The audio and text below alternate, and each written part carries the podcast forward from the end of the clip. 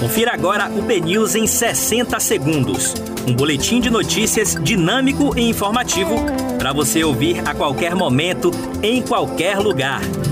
Olá, muito bom dia para você. Hoje é terça-feira, 4 de maio de 2021.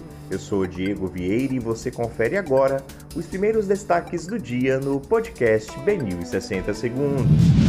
Vacinação contra a Covid-19 é ampliada em Salvador para pessoas com comorbidades de 48 anos ou mais nesta terça-feira.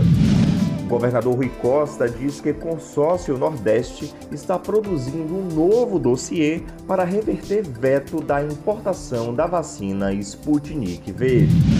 Apontado como orientador de Kátia Raulino, professor da Universidade Federal da Bahia, diz que a assinatura dele em ata de doutorado é falsa.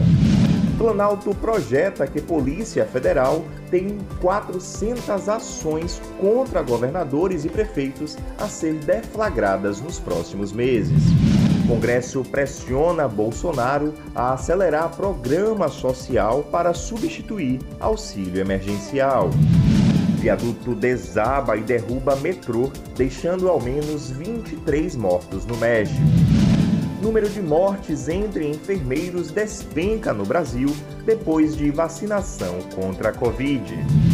Governo Bolsonaro deve começar a vacinar atletas brasileiros para os Jogos de Tóquio em 9 de maio.